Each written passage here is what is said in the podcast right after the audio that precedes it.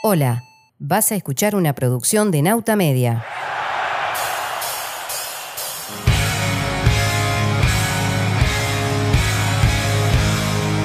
Las cosas que nos hacen uruguayos en Nauta Media Historia. Noticias de lo que fuimos, somos y seremos. Conducción, Pablo Ibáñez. Locución, Rosario de la Cruz. Nauta Media Historia. 15 minutos para escucharnos. Es otra producción de nautamedia.com.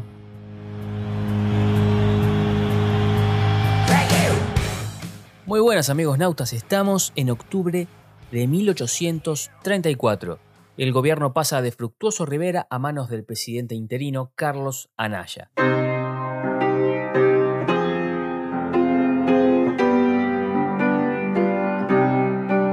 Rivera bajó entre aplausos populares gracias a su defensa de las instituciones frente al prócer levantisco La Valleja y prácticamente lo eclipsó de la historia uruguaya.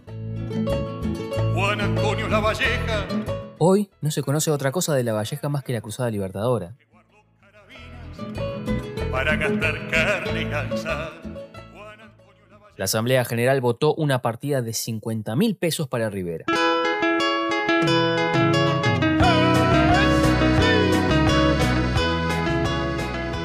Anaya y el ministro de Guerra, Manuel Oribe, le regalaron una espada con una inscripción en la hoja. El poder ejecutivo al general Rivera. Por sus distinguidos servicios a la causa de la independencia de la República y la conservación de sus instituciones. Una espada bastante larga, ¿no? Para tamaño mensaje. Además, el mandatario interino le crea el cargo de comandante general de la campaña, justo al lado de su gran fuente de poder, los suyos, los militares y los paisanos. Un año después, Rivera y Oribe se enfrentarán en batalla, en carpintería, en el nacimiento de los partidos activos más añejos del mundo. Del regalo a la guerra. ¿Qué pasó en un año?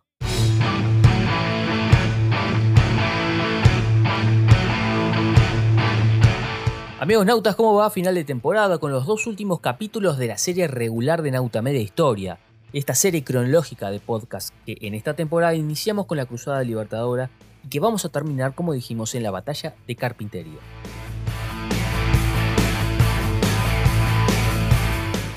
Pero además, recuerden, empezamos esta aventura con el especial Peste. Tres capítulos sobre las epidemias en el Uruguay del siglo XIX. Y lo vamos a terminar con un especial sobre la fundación de ANCAP, cuyo nombre vamos a decirles en el próximo episodio. Capaz que les podemos adelantar la música, es esta.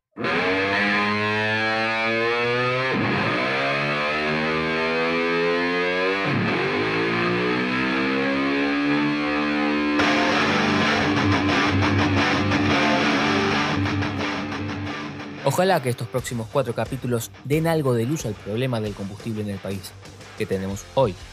Así que los invito a suscribirse para no perdérselos. iBox, Spotify, Radio Camacual, lo que quieran.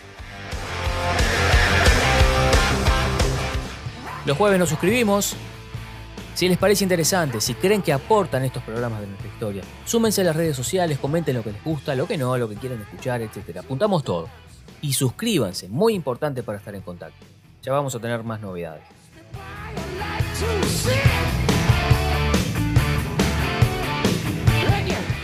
Dijimos que Rivera pasó a ser el comandante general de la campaña.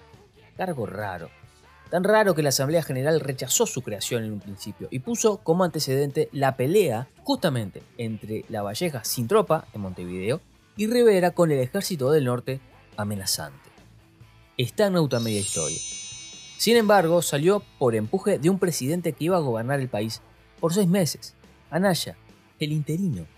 Como que le dejes las llaves de tu casa a un amigo mientras vos te vas de vacaciones y el gomía este te cambia los muebles del lugar y que la vayan llevando después de él. Otra de las grandes cuestiones que se perfilaba era el contralor al gobierno riverista, y este fue un tema pero lo vamos a desarrollar en el próximo episodio. El 15, la niña bonita.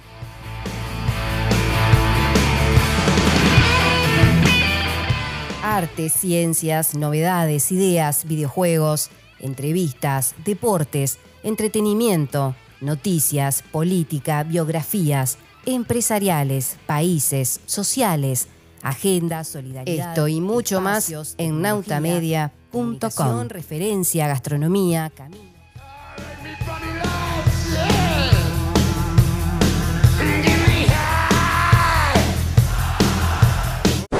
Amigos nautas, asume Oribe, primero de marzo de 1835.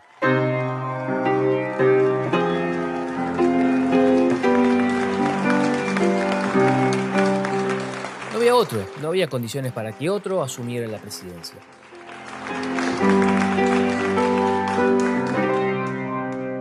Mi corazón se haya sobrecogido de un temor que no había experimentado ni aún frente a los enemigos, dijo Oribe a los parlamentarios, y no era para menos.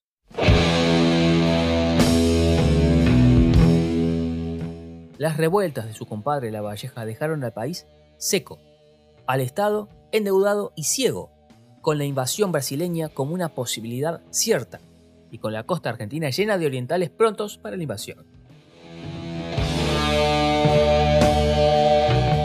Y acá entra un aliado que se convirtió en natural del gobierno oribista, Juan Manuel de Rosas.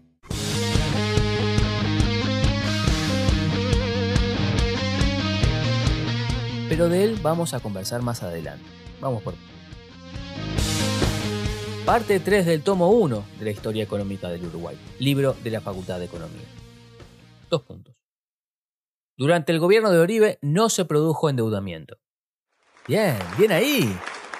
La deuda había, pero no se multiplicó de la manera explícita y sin bombacha del gobierno anterior. Mientras Rivera inició con 423 mil pesos de deuda en el primer año, en 1834 superó los 2 millones de pesos. Oribe la bajó en el primer año a 1.680.000 pesos y se fue a Buenos Aires con una deuda de 1.915.000 pesos. Se fue a Buenos Aires, eso viene en el próximo episodio. El organizador inicial de la policía fue la administración de Oribe, una herramienta fundamental para perseguir a los vagos, es decir, porque estaba definido por un decreto de Oribe, a las personas que no poseyeran 500 pesos o demostraran un trabajito rural que incluyera un lugar de pernocte, lo que se dice un conchau. De lo contrario, iba a trabajos forzados. Recuerden que un maestro cobraba 60 pesos al mes, digo para tener una idea de ingresos de la época. Con su plumaje erizado, casi. Esta cuestión de la propiedad de cosas, bienes o de la tierra era fundamental por ser lo que tamizaba la posibilidad de ser un ciudadano realmente activo. Los demás dependían de su relación con el líder local, el caudillo, que tenía fuerza para detener las oleadas de desalojos que aplicaba el Estado, sea Oribe o sea Rivera. En este punto, el libro de economía dice, por lo menos hasta 1815, por intermedio del presidente caudillo, el Estado tiene un poder en la campaña que no está mediado por caudillos menores. Por eso se intensifica el apoderamiento y la limpieza de los campos en la década del 30. Y él le llamaron el niño Dios. No es que se haya instalado el latifundio, porque ya había, pero se consolidó en la primera década de la independencia uruguaya. Por ser humilde nadie nombró. Arte, ciencias, novedades, ideas, videojuegos, entrevistas, deportes, entretenimiento, noticias, política, biografías, empresariales, países, sociales, agendas, solidaridad. Esto y mucho más en nautamedia.com. Referencia, gastronomía, casi sangrando se liberó. ¿Se acuerdan de Rosas en el podcast? Puso mil pesos para la Cruzada Libertadora, así que los orientales lo conocían bien. Con Oribe presidente, el gobernador de la provincia de Buenos Aires le envía un mensaje. Veo al frente de la República Oriental a un distinguido ciudadano, etcétera, etcétera, que impulsará actos de justicia que tendían a corregir el desvío del gobierno anterior. Ta, pero Oribe integró el gobierno anterior, ¿no? Entonces, Oribe le va a contestar por una queja, supongo. No. Le responde que va a poner a Rosas al frente de los negocios entre la provincia de Buenos Aires y la República Oriental. Poco después, ofrece pagar un salario a los lavallejistas que residan en Argentina. Les pagó para que no vuelvan. Y dos meses después de instalado el gobierno, envió un proyecto de ley a las cámaras para aplicar censura a la prensa. Los parlamentarios demoraron la aprobación por ser una medida un poco polémica, y entonces decretó que las oficinas públicas se borren de las suscripciones a todos los diarios de Montevideo. Les cortó la famosa pauta oficial. La censura no existe, mi amor. Oh, oh, oh, oh.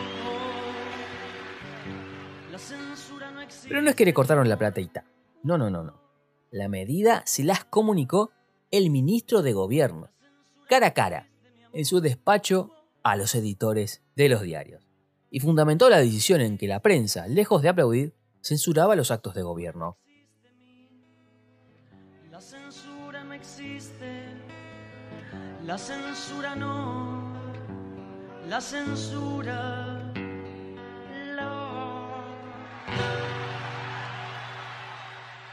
Entonces, justo ahí, se metió otra vez Rosas a pedirle al gobierno uruguayo que los diarios uruguayos no hablen más del gobierno argentino. Mi amor, no te puedo amar.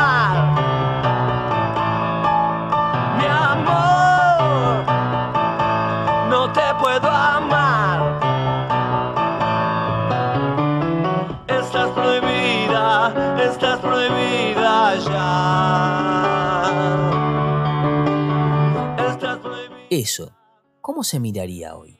Páselo en la radio por mi amor. Horas después, y luego de algunos chispazos entre los presidentes, el gobierno de Oribe publicó unas líneas en los diarios por los cuales invitaba a los medios de comunicación a abstenerse a hacer apreciaciones internacionales bajo apercibimiento de las medidas que las circunstancias exigen. Y llegaron las circunstancias. Un periódico publicó el rumor de invasión y lo llamaron a presentarse a la policía. En 1836, el dueño del periódico El Moderador, José Manuel Cavia, que era argentino y residía en la República Oriental, recibió la visita del jefe de policía para recordarle que no se podía publicar nada de Buenos Aires porque de lo contrario lo expulsarían del país. ¿Por qué Rosas? Disculpe, eh, una cosita. Por decreto del presidente Manuel Oribe, ¿tengo que intimarlo a... ¿A mí también? Sí, señor. Acá estoy para advertirle que en cada ocasión que... ¡Pero esto es censura! No, no, no, no. Esto es la República Oriental.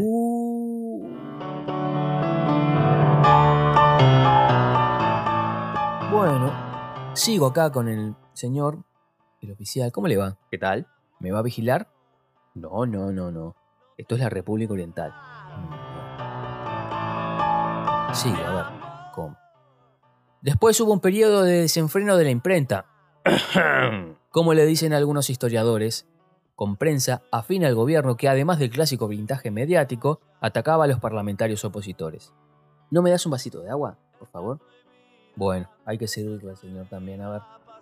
¿Le vamos a servir un vasito de agua?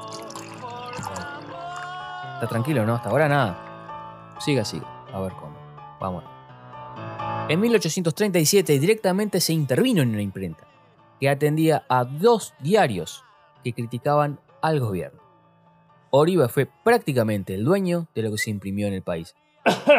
bueno, eso no se puede decir así. No, no, no, no, pero vos acá no me podés venir a decir lo que tengo o lo que no tengo que decir, porque se supone que este es un país libre.